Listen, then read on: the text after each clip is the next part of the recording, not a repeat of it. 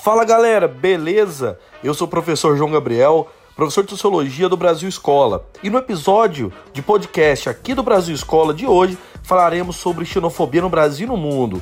Uma temática que é extremamente relevante e é uma realidade existente, infelizmente, em vários lugares do mundo e do tempo. Antes de começar minha aula, quero convidar você a conhecer o Brasil Escola em outras plataformas também. Temos um grande canal no YouTube que cresce a cada dia e também redes sociais com muita interatividade. Vai lá, entra no nosso Facebook, nosso Instagram, nosso Twitter. Vem conversar um pouquinho com a gente. Partiu?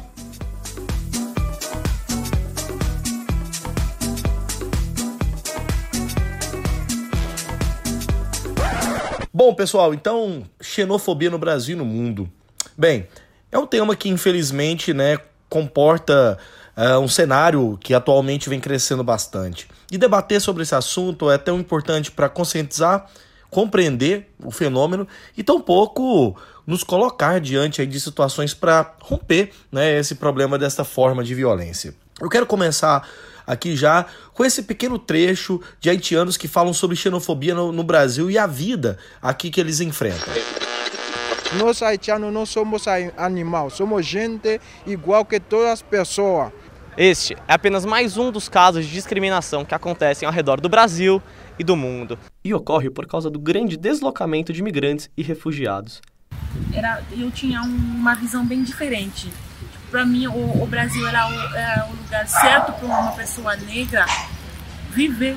Porque quando você está fora, você está tá olhando para o Brasil, que é o, o, país do carnaval, que é o país do, do futebol, e você ficou olhando assim nas mídias que tem o time de futebol que tem 11 jogadores e 10, 10 negros. O carnaval também são mulheres pretas, daí você acha, ah, esse é o meu lugar, que nem preto, esse é o meu lugar, porque eu vou chegar no Brasil, eu vou achar pessoas que nem eu, que eu vou, que eu vou me acomodar com elas, assim.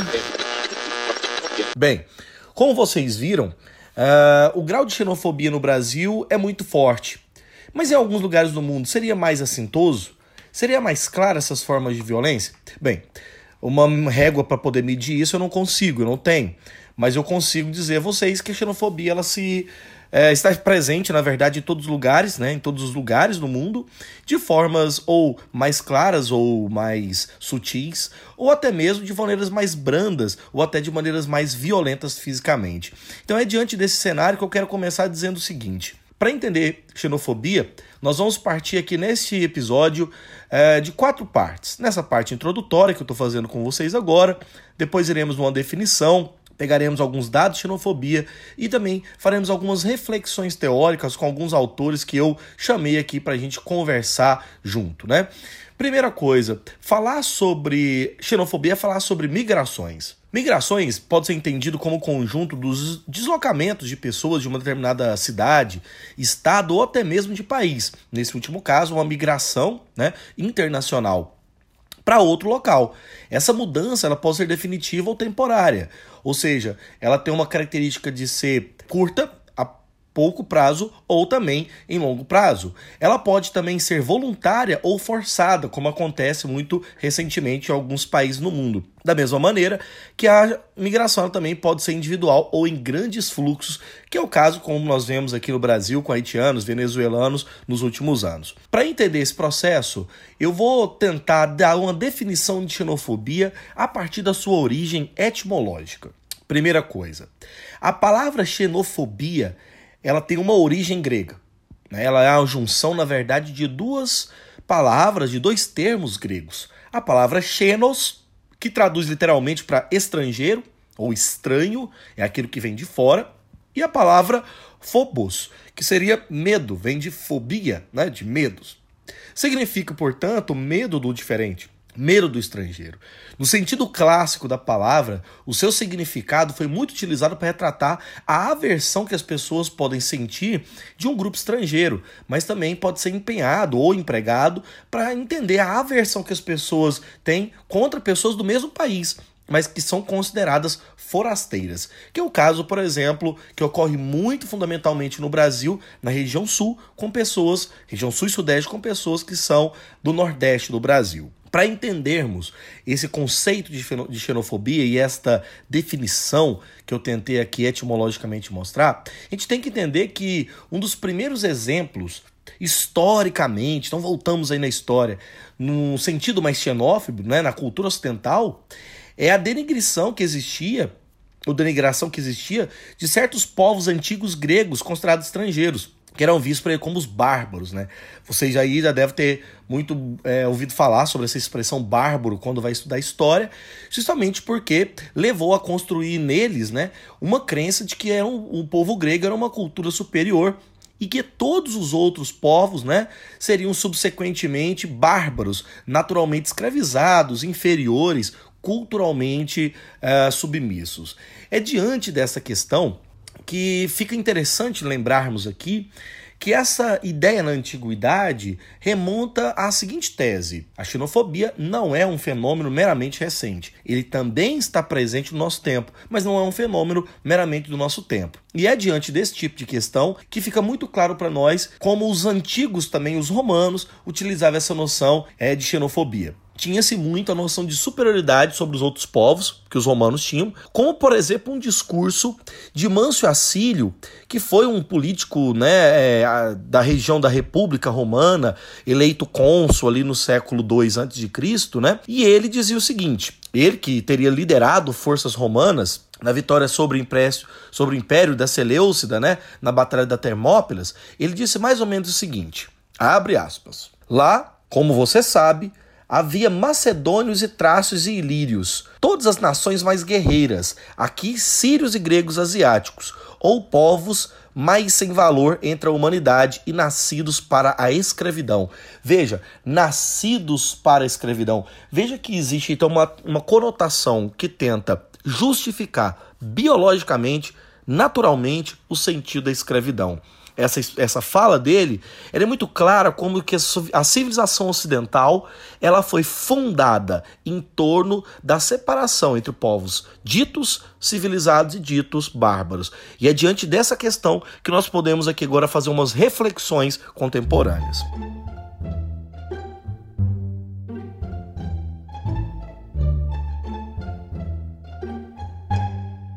Bem, quais são as questões então atuais sobre xenofobia?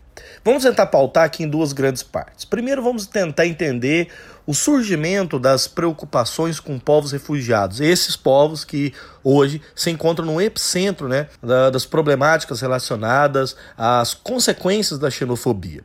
Primeiramente, é preciso remontar o século XX. O início do século XX foi marcado pelas grandes guerras tanto a Primeira Guerra quanto a Segunda Guerra Mundial, deixaram no mundo consequências inimagináveis. E uma destas foi a questão dos refugiados. Povos que vivem né, fora dos seus ambientes uh, de locais de nascimento, de nações, de países, né, onde ali residiam, e se encontram obrigatoriamente expulsos fugitivos, longe desses lugares de origem. Com a ascensão dos regimes nazifascistas no contexto europeu, tendeu-se a aumentar a xenofobia, justamente porque nesses, nesses governos, nessas formas de governo, nós tivemos aí uma estrutura extremamente xenófoba. Com a Declaração Universal dos Direitos Humanos de 1948, criada né, pela Organização das Nações Unidas, fundada três anos antes, nós tivemos uma preocupação maior com essas populações, principalmente a população judaica, que era, naquele contexto de final de Segunda Guerra Mundial, a população que, direta ou indiretamente, sofria mais no mundo com esse problema. É, no ano de 1950, foi criado dentro das organizações das Nações Unidas a Acnur, o Alto Comissariado das Nações Unidas para Refugiados, criado em 1950 com a intenção de dar proteção a essas pessoas, esses refugiados que são, como disse, pessoas que devido a perseguições de variadas origens se encontram fora do seu país de nacionalidade. No ano seguinte, em 1951, a Convenção dos Refugiados reafirma e coloca um conjunto de metas internacionais que países importantes vão ter que lidar com essa questão dos refugiados. Em 67, um documento que até hoje está presente e que pautou, inclusive, a formação desse ponto dos refugiados dentro da nossa Constituição. chamado Estatuto dos Refugiados. Estatuto este que convoca-se de uma quantidade enorme de documentos que são importantíssimos para a construção de uma proteção a essas populações. Dentro do Brasil, especificamente, foi criada no ano de 1989 a Lei 7716, que no seu primeiro artigo garante que, abre aspas, serão punidos, na forma desta lei, os crimes resultantes de discriminação preconceito de raça, cor, etnia, religião ou precedência nacional, que seria então a comprovação né, de uma lei de crime de racismo. No caso do Brasil, não existe uma lei específica que trata sobre a questão da xenofobia. Porque a xenofobia é tratada como uma forma de discriminação de cor, de etnia. Então ela se encaixaria já na lei de racismo.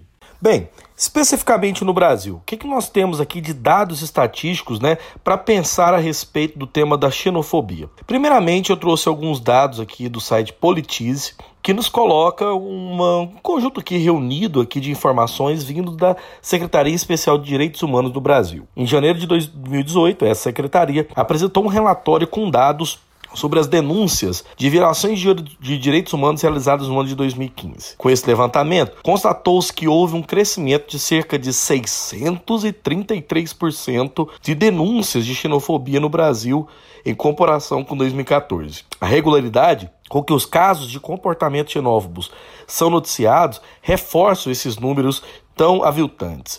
Em julho de 2018, por exemplo, passou a circular na internet um vídeo que mostra um refugiado sírio sendo agredido por um guarda civil metropolitana de São Paulo. E é justamente nesses casos que a gente agora tem alguns dados tirados dessa secretaria. Assim, a secretaria diz: crescimento a 633% de denúncias comparado com o ano de 2014. A pesquisa publicada em 2016 pela Universidade Federal de Minas Gerais, ao entrevistar haitianos residentes na região metropolitana de Belo Horizonte, descobriu que 60% dos homens haitianos entrevistados sofrem de xenofobia. Desse número, em relação às mulheres entrevistadas, esse número atinge todos os 100%. E, inclusive, as denúncias de trabalho escravo para as pessoas estrangeiras no Brasil é muito grande. De acordo com a ONG Walk Free, uh, estimulou que no Brasil cerca de 161 mil pessoas do mundo trabalhavam em 2016 em condições análogas à escravidão. Alguns imigrantes estão mais vulneráveis a esse tipo de abuso justamente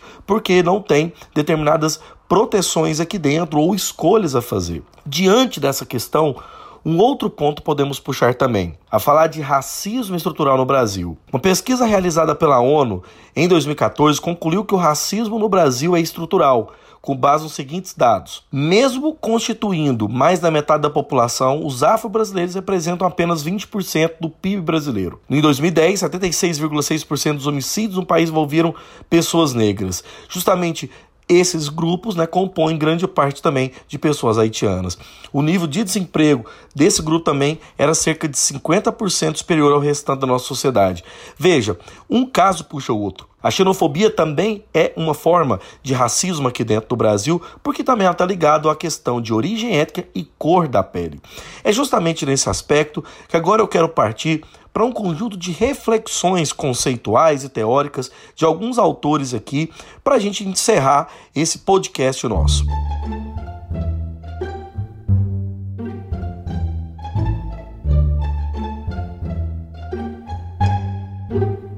Um dos elementos reflexivos que eu trouxe aqui é sobre alguns conceitos. Se você aí é aluno que está preocupado em fazer um vestibular, vai escrever um texto de redação ou alguma questão, Utilize esses conceitos aqui, se o tema for esse. Lembrando que esse tema já foi cobrado em redação no estilo Enem, mas é uma forma também de você exercitar sua capacidade reflexiva. O primeiro conceito é o conceito de diáspora. O que é diáspora? Diáspora trata-se né, de um. Eu vou tentar remontar aqui simbolicamente para você uma cena bíblica lá do Velho Testamento, em que o chamado povo escolhido, né, levado à escravidão no Egito, é guiado pelas mãos de Moisés em caminho à terra prometida. É uma narrativa de libertação, que fala sobre algo especificamente humano, né? Seja em que tempo for, a crença na redenção, a fuga da opressão. Um povo estava sendo escravizado, então quer voltar ou buscar a sua terra de origem, a sua terra santa, enfim. Veja que esse tipo de conduta ou de pensamento é muito importante, porque justamente entende-se que uma, uma tratativa de resolução através de uma diáspora é uma saída em grande grupo. Né? Não se faz diáspora um indivíduo. Diáspora, na verdade, é uma saída de muitos grupos, ou seja, é uma questão de larga escala. Como, por exemplo, as populações negras né, que saíram de África, Brasil, e também vieram nesse conjunto enorme de pessoas, constituindo esta forma de diáspora. Há duas formas de diáspora bastante interessante. A diáspora pré-transnacional, né, que é uma diáspora que está vinculada a uma transnacionalidade. Por exemplo, no Brasil, cerca de 11 milhões de escravos né, entre os séculos 15 e 19 foram deslocados nas suas terras de origem e colocados nas Américas para trabalhar nas fazendas do Novo Mundo, que é uma forma então transnacional, e a diáspora transnacional. A pré-transnacional, essa, né, é, tipicamente africana no Brasil, é diferente da transnacional. A diáspora transnacional, ela inclui a saída de centenas de trabalhadores trabalhadores né, de dentro de um determinado é, lugar né, do, desde o século XIX, desde o século XIX, e inclui os deslocamentos contemporâneos que se tem ultimamente por causa da fome, da guerra civil, do desemprego, prostituição e a sedução, claro, de um mundo industrializado que também é uma forma que o capitalismo consegue. Veja que nesse tipo hoje mais comum para entender os povos contemporâneos, nós temos aí um entendimento maior, justamente conceito diáspora. Veja, quem uma filósofa indiana que nasceu em Calcutá em 1942, chamada Gayatri Spivak, num texto dela muito famoso chamado Pode o Subalterno Falar, ela foi tratar sobre esse assunto da diáspora. Pode o subalterno ter fala? Esse indivíduo estrangeiro que aqui reside, que sofre xenofobia, também fala?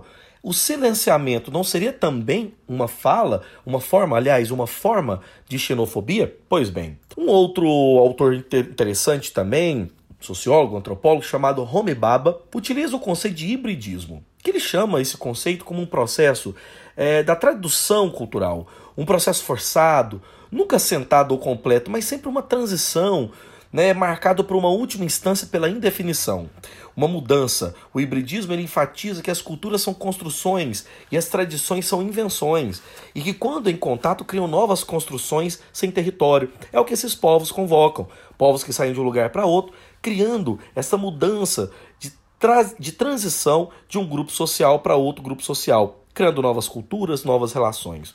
Enfim, a diáspora, hibridismo, pré-transnacional, diáspora transnacional. São conceitos utilizáveis. Então não se esqueça disso aqui. Eu quero terminar fazendo uma seguinte pergunta: o que nós podemos fazer então para combater a xenofobia se ela é tão negativa? Se há órgãos internacionais como a Acnur que tenta proteger os refugiados dessa forma de violência, como então é, sair né, da xenofobia? Eu, particularmente, gosto facilmente de deduzir um primeiro passo: é a aproximação com a cultura do outro, né, um, um processo de empatia um processo aí de entendimento da alteridade, aprendendo com a outra cultura. Isso nos ajuda a empatizar com eles, né, com o outro, que nos mostra também que o outro também tem algo do eu e que são pessoas comuns, né, não são tão diferentes como se pensa assim no sentido negativo do termo. E além disso, entender e conhecer a sua história, os desafios que enfrentam como humanidade. A verdade é que se nós pararmos para fazer isso, uma outra vez na vida melhoramos em muito esses aspectos. O outro, o estrangeiro, não é um problema. Desde que pensemos assim, mudaríamos o mundo e nos colocaríamos né, no lugar deles. E é justamente isso que é a preocupação sobre a xenofobia.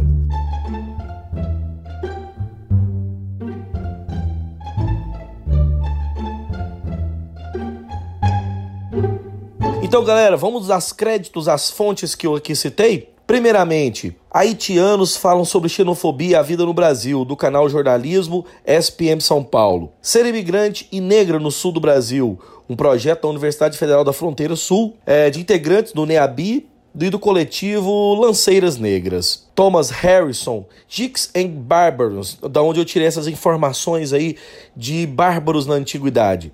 Por que existe xenofobia no Brasil? Do site politize.com. Xenofobia Definição, fatores de risco e prevenção, tirado do site gele10.com. Além disso, usei aqui o texto Pode o Subalterno Falar? de Gayatri Spivak, uma filósofa indiana, publicado em 1985.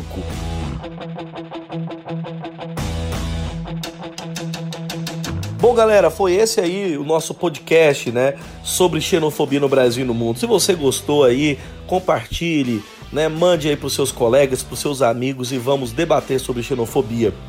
Agradeço muito a sua audiência aqui no Brasil Escola Podcasts. Nos acompanhe também nas outras plataformas, como eu disse a vocês, no nosso canal do YouTube.